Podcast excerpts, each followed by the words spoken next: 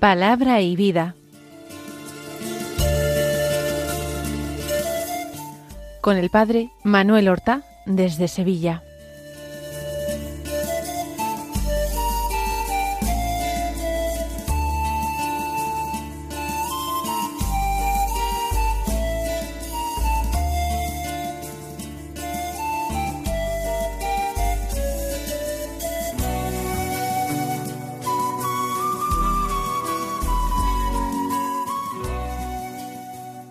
En el nombre del Padre y del Hijo y del Espíritu Santo. Amén. Alabados sean Jesús y María. Muy buenos días, queridos amigos, oyentes de Radio María y seguidores del programa Palabra y Vida. Hoy es el día del Señor, es el domingo decimonoveno del tiempo ordinario. Y este domingo es 13 de agosto. El domingo es el día de la comunidad cristiana, una comunidad cristiana que es convocada por el mismo Señor nuestro, por nuestro Maestro y nuestro Pastor, Cristo Jesús.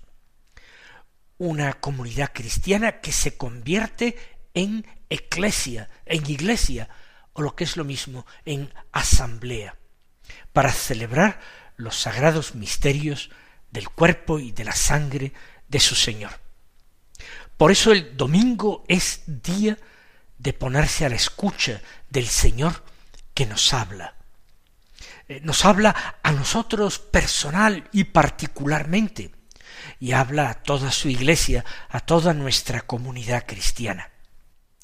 Con palabras del Salmo 94, digamos, ojalá escuchemos hoy su voz no endurezcamos nuestro corazón.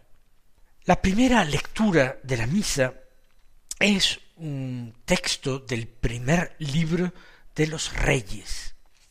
Un texto que, como ustedes saben, los domingos tiene un cierto paralelismo, un cierto contacto con el Evangelio. Del capítulo 19 de este libro de los reyes, versículo 9 primera parte de este versículo nueve y luego versículos once, doce y primera parte del versículo trece. Dice así, en aquellos días, cuando Elías llegó hasta el Horeb, el monte de Dios, se introdujo en la cueva y pasó la noche. Le llegó la palabra del Señor que le dijo, Sal y permanece de pie en el monte ante el Señor. Entonces pasó el Señor y hubo un huracán tan violento que hendía las montañas y quebraba las rocas ante el Señor, aunque en el huracán no estaba el Señor. Después del huracán un terremoto, pero en el terremoto no estaba el Señor. Después del terremoto fuego, pero en el fuego tampoco estaba el Señor. Después del fuego el susurro de una brisa suave. Al oírlo, Elías cubrió su rostro con el manto y salió y se mantuvo en pie a la entrada de la cueva. El episodio que hemos escuchado se sitúa en el contexto de la huida de Elías, que después de dar muerte a los profetas de Baal, cuatrocientos cincuenta hombres, huye de la reina Jezabel, la esposa del rey Acab, que ha prometido, le ha enviado un recado prometiendo que va a tomar venganza de él, y que lo mismo que él ha hecho con los profetas de Baal, es decir, degollarlos, ella hará lo mismo con Elías. Y en esta huida, a través del desierto, Dios ha protegido, alimentado, incluso consolado y confortado a Elías, que por dos veces se ha dormido poniéndose bajo la sombra de una retama. Finalmente, con un alimento milagroso, espiritual que Dios otorga a Elías enviándole pan por medio de un ángel y agua, con ese alimento él camina hasta el monte de Dios, el Oreb. Posiblemente se refiera al mismo monte Sinaí. Y él ha caminado cuarenta días y cuarenta noches. Pero el texto que acabamos de escuchar comienza precisamente a la llegada de Elías al Oreb. Y lo primero que hace es introducirse, dice, en la cueva. No dice el texto en una cueva, sino en la cueva. Se supone que conocemos que en ese monte de Dios hay una cueva. Y allí pasó la noche. De una forma natural, Elías busca refugio el huido de la reina Jezabel, ha buscado el refugio de la sombra de una retama en el desierto, para pasar la noche busca el amparo de aquella cueva de Lorez. Sin embargo, cuando está allí tranquilamente, le viene la palabra del Señor. Una palabra que él había dejado de oír, quizás porque no ha actuado de una forma totalmente fiel a lo que el Señor le pedía. Y la palabra del Señor no está de acuerdo con que Elías se aparte, se eche a un lado, se refugie, o más claramente se esconda. Dios no está de acuerdo. Y por eso lo primero que le dice es sal y ponte de pie. Y quédate allí, permanece en el monte ante el Señor. ¿Por qué le dice que permanezca en el monte del Señor? ¿De quién se estaba escondiendo Elías? Nosotros creemos que era de la reina Jezabel, que le perseguía para matarme. Pero ¿no será también que Elías, como cualquier hombre pecador que no ha sido totalmente fiel a Dios, igualmente se esconde de su Dios? ¿Qué hacía? ¿Qué hacía Adán en el paraíso, después de experimentar su pecado, sino esconderse detrás de los árboles del paraíso para no ser visto por Dios. ¿Qué hacía Caín que andaba cabizbajo en la presencia de Dios, sin atreverse a levantar su mirada al cielo, es decir, su mirada a Dios, porque le pesaba la conciencia de su pecado? Elías, como cualquier hombre pecador, se esconde, se esconde de Dios, se esconde de su Salvador. Tan astuto y tan malvado es el demonio, que cuando más necesitamos a Dios, Él nos invita a apartarnos de su mirada, por miedo, por vergüenza, por no saber qué decirle. Y Dios invita justo a lo contrario ese Dios que busca a Adán escondido y le dice, ¿dónde estás, Adán? Que quiere que salga Adán, el Dios que también busca al pobre Caín, asesino de su hermano, y lo busca también para salvarle. Dios le dice, sal y permanece de pie en el monte ante el Señor. No te escondas de Él, que Dios quiere hablarte, que Dios quiere que des la cara, que busques su compañía. No busques el refugio y la protección de una cueva, ni siquiera una cueva que está en el monte del Señor. Tu refugio y tu protección tiene que ser el mismo Señor. Y dice el texto que Dios pasó ante él. Y luego habla de tres fenómenos. Pero de estos tres fenómenos termina diciendo que en ellos no estaba Dios. Por tanto, Dios está pasando junto a Elías, pero de otra manera imperceptible, más normal, si ustedes quieren, más, más vulgar. Por eso pasa desapercibida, porque Dios no busca el espectáculo para seducirnos. Recuerden la profecía de Oseas que comentábamos el otro día. Me la llevaré al desierto y le hablaré al corazón. Le hablaré con palabras llanas, le hablaré en el vacío y en el silencio del desierto. Le hablaré cuando él sea capaz de permanecer allí en el desierto, donde no hay lugar donde esconderse. Pues veamos ese primer fenómeno. Es un huracán tan violento que hendía las montañas y quebraba las rocas. El, el huracán, el viento impetuoso, a veces es una manifestación del Dios verdadero. Así lo percibieron los apóstoles el día de Pentecostés en el cenáculo.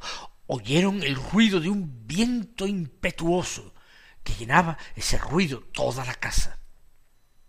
Por tanto, eh, eh, eh, en ese viento impetuoso, si Dios quisiera, podría manifestarse. Pero este viento impetuoso, además dice que hiende las montañas y quiebra las rocas. Es un viento destructivo. Y ese viento en el que Dios se manifiesta en ocasiones nunca es destructivo, aunque el hombre pueda temblar de miedo ante su cercanía.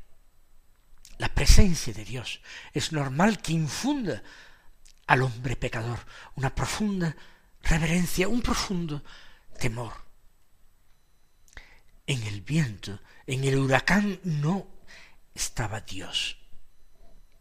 El segundo fenómeno es un terremoto, un temblor de tierra pero tampoco en el terremoto estaba Dios. Y sin embargo Dios se ha manifestado a veces así. Temblaba la tierra en el Sinaí cuando Dios hablaba con Moisés. El Viernes Santo, a la muerte de Jesús, tembló la tierra en Jerusalén y se hendieron las rocas y ahí sí estaba Dios actuando. Pero aquí no. En el terremoto tampoco estaba el Señor. En tercer lugar, dice un fuego, un fuego, y no dice cómo era este fuego, si era como columna de fuego que veían de noche los israelitas en el desierto, guiándoles. Dios también se puede manifestar en ese fuego, como columna de fuego para los israelitas, o como lenguas y llamaradas de fuego que se posan en las cabezas de los apóstoles en Pentecostés, reunidos en el cenáculo en oración. Pero en ese fuego tampoco estaba el Señor. Ese otro fuego que se manifiesta, eh, por ejemplo, a los apóstoles, es el fuego del amor de Dios, de la gracia, el fuego del Espíritu, mientras que este otro fuego, en él no estaba Dios, era un fuego más bien que destruida, destruía más que construía y encendía la luz en eh, las almas. No estaba Dios en nada de eso.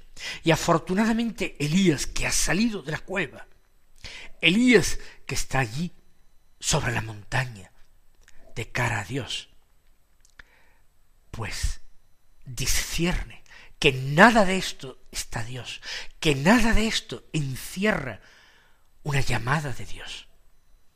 Sin embargo, después de estas tres manifestaciones, se escucha el susurro de una brisa suave, algo mucho más común, una brisa en la fresca mañana, después de aquella noche seguramente agitada que él ha pasado después de su larga travesía por el desierto en la cueva del Oreb. Una brisa suave, suave. Y al escucharlo, Elías se cubrió el rostro con el manto, en señal de respeto, como hizo Moisés ante la zarza ardiente en el desierto. Y salió. No había salido antes, no importa. Hay que salir continuamente una y otra vez al encuentro del Señor porque no siempre alcanzamos el encuentro, aunque salgamos, porque nuestras salidas son defectuosas, porque muchas veces no terminamos de dejarnos a nosotros mismos. Y hace falta que salgamos plenamente también de nosotros para este encuentro. Por eso se cubre el rostro y salió, salió, y se mantuvo en pie a la entrada de la cueva. Esa era su respuesta. Era como decirle al Señor, como aquel joven Samuel llamado en la noche, habla Señor, que tu siervo escucha. O con palabras de María, aquí está la esclava del Señor, hágase en mí según tu palabra. Ya les he recordado el Salmo. Ojalá escuchéis hoy la voz del Señor, no endurezcáis nuestro corazón. Y sobre todo, ojalá que hoy, con la ayuda de la gracia, hagamos ese descubrimiento que el Señor nos llama continuamente y en medio de las cosas más corrientes, más normales, más cotidianas de nuestra vida y que en ellas también, debemos dar una continua respuesta de fe y de amor.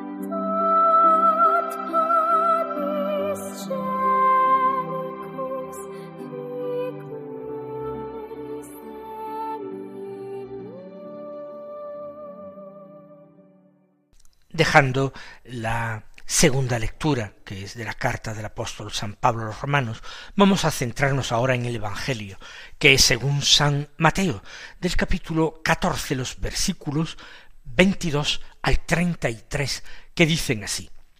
Después de que la gente se hubo saciado, Jesús apremió a sus discípulos a que subieran a la barca y se la adelantaran a la otra orilla mientras él despedía a la gente. Y después de despedir a la gente, subió al monte a solas para orar. Llegada la noche, estaba allí solo. Mientras tanto, la barca iba ya muy lejos de tierra, sacudida por las olas, porque el viento era contrario. A la cuarta vela de la noche, se les acercó Jesús andando sobre el mar. Los discípulos viéndole andar sobre el agua, se asustaron y gritaron de miedo, diciendo que era un fantasma. Jesús les dijo enseguida, ánimo, soy yo, no tengáis miedo. Pedro le contestó, Señor, si eres tú, mándame ir a ti sobre el agua. Él le dijo, ven. Pedro bajó de la barca y echó a andar sobre el agua, acercándose a Jesús. Pero al sentir la fuerza del viento, le entró miedo, empezó a hundirse y gritó Señor, sálvame. Enseguida Jesús extendió la mano, lo agarró y le dijo Hombre de poca fe, ¿por qué has dudado? En cuanto subieron a la barca, amainó el viento. Los de la barca se postraron ante él diciendo Realmente eres hijo de Dios. Comienza el texto diciendo que Jesús apremia a sus discípulos a pasar a la otra orilla. Acaba de terminar la multiplicación de los panes y de los peces, y la multitud ha sido saciada. Los apóstoles no sabemos si por haber sido también ellos saciados en su hambre, o bien por el prestigio que les daba ser ellos los que habían repartido abundante y gratuitamente la comida entre aquellos que estaban o que habían estado escuchando al Señor durante todo el día. Lo cierto es que parece que remoloneaban para subir a la barca y el Señor les apremia y Él despide a la gente.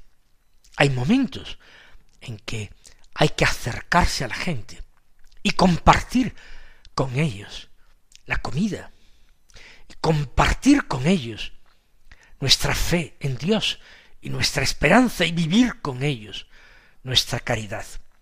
Pero el Señor nos enseña que hay también momentos para apartarse, para buscar esa soledad donde sólo Dios pueda hablarnos y nosotros escucharlo con sin ningún estorbo.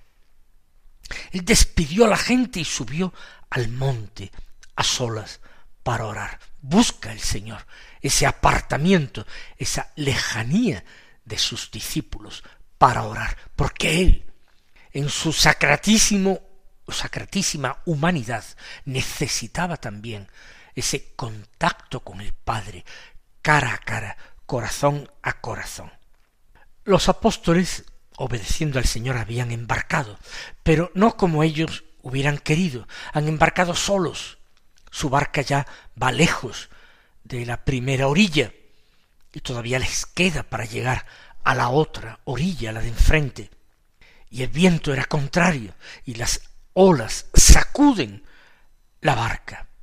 Y a pesar de su inquietud, de su zozobra, ven ahora en plena noche al mismo Jesús acercándose sobre el agua, caminando sobre ella. Es un prodigio inaudito. Todo contribuye a suscitar el temor, las olas, la oscuridad de la noche, lo inusual, lo sobrenatural de aquella marcha de Jesús sobre el mar encrespado. Se asustan, gritan. ¿Y por qué? Lo dirá el Señor al final del texto, porque tienen poca fe porque creen que han de encontrar al Señor siempre de la misma manera, y al Señor se le encuentra a veces de maneras inusuales, no en el espectáculo, sino se encuentra al Señor llamándole y pidiendo que Él suba a nuestra pobre barquita que en ocasiones parece que va a ser tragada por las olas, que va a naufragar ante fuerzas y poderes, la del viento y la del mar y la de la noche, que parecen infinitamente superiores a sus propias fuerzas. Pero el Señor está allí para en el momento que Él cree oportuno decirnos ánimo, soy yo, no tengas miedo, y para decirle a Pedro, ven, y para responder a la súplica de Pedro, sálvame, diciéndole, hombre de poca fe, ¿por qué has dudado si soy yo? Y subiendo con él a la barca para que se calmara el viento, la tempestad, y todos pudieran postrarse ante ese signo de salvación, diciendo, realmente eres hijo de Dios, que también nosotros lo digamos con convicción en este domingo. El Señor os bendiga y hasta mañana si Dios quiere.